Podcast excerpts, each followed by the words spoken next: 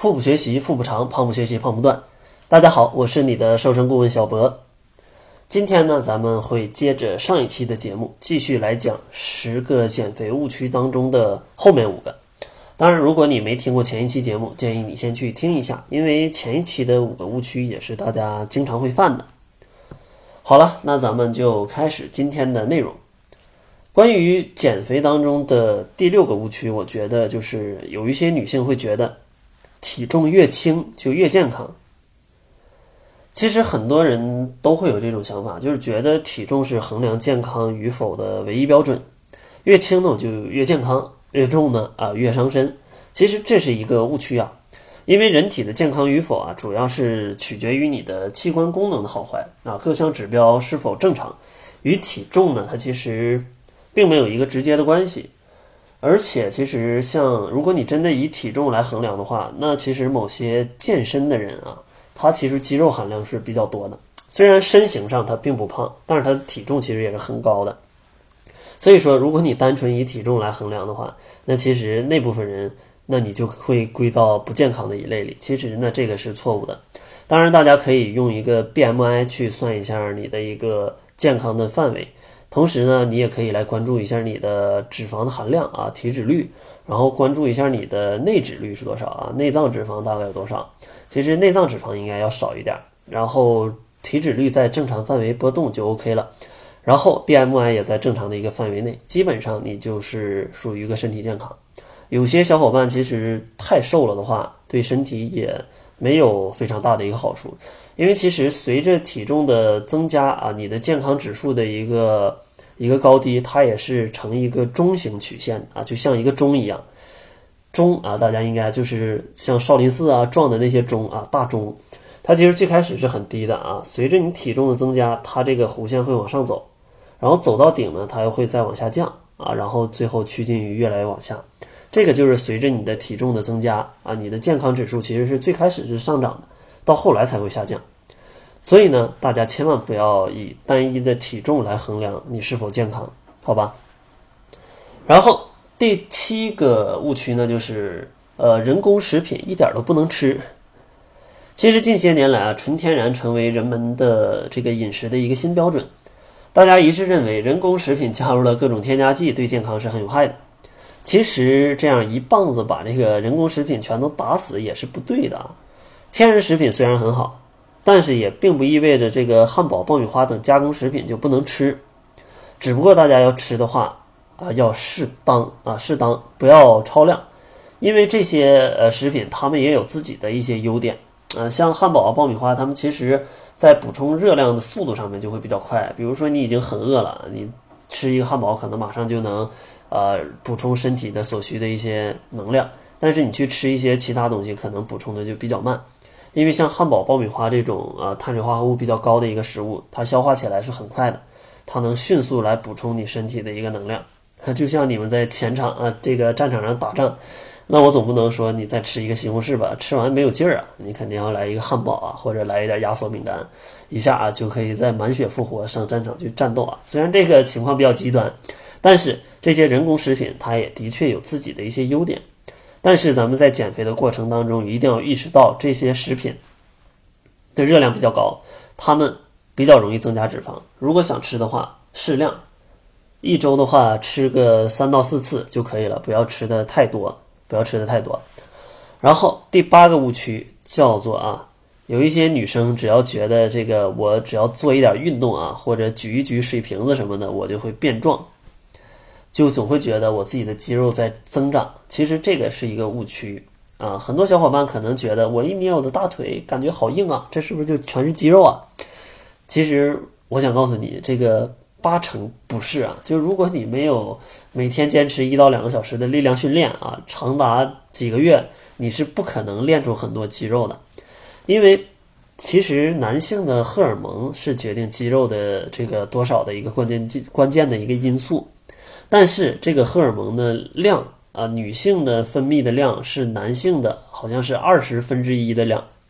所以说你想男性分泌这么多荷尔蒙，你看大街上走的那些男士啊，就天天正常做一点体育呃体体育的这个训练的男士，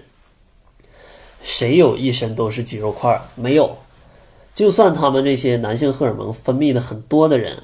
他们就是没做过这种呃，就是正常生活的这种力量训练的时候，他也没有长到浑身都是肌肉块的这种一个情况。所以说，女性如果你是很正常的在生活，就算每天跑半个小时步也没关系，你的这个荷尔蒙就会决定你其实长肌肉是比男人要要难很多的。所以说，你看那么多男人都没有长那么多肌肉，所以说作为一个女性，你就不要害怕啊，我会长肌肉。大家做的那一些运动，其实很难让你去长很多肌肉。就拿男性来讲嘛，其实你看男性那些练的浑身都是块儿的，他们其实练起来很难的，一天至少得两个小时力量训练，然后各种蛋白粉还要吃，才可以练成那样。所以说，女性你觉得你是肌肉型肥胖，那其实是很难的啊。大约百分之九十的人都不是肌肉型肥胖。当然，你可能说，那我腿为什么那么壮、那么粗、那么硬？可能是你之前身体有一些脂肪，然后你比如说去做了一些跑步，当你跑完步，你可能肌肉有一点点增长，然后跟你的脂肪混合到一起了。这样的话，就是肌肉夹了一层脂肪，脂肪后面又有一层肌肉，然后又有一层脂肪，它们就相当于这样像夹汉堡一样夹在一起。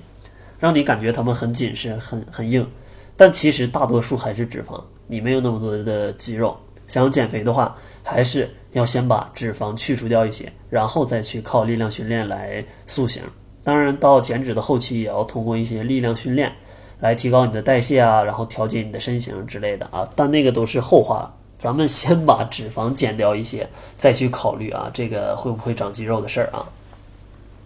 然后第九个误区呢，叫做。运动是减肥的唯一方法。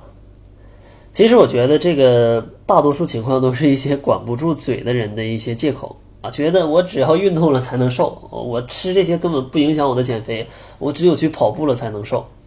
但是其实减肥的正确方法就是控制热量的摄入跟消耗啊，让热量来一个负平衡，这样的话你的减肥才可以比较有效率。那怎么控制你的能量的一个摄入量呢？其实很大一个原因就是要靠你来调节饮食结构，来调节饮食结构。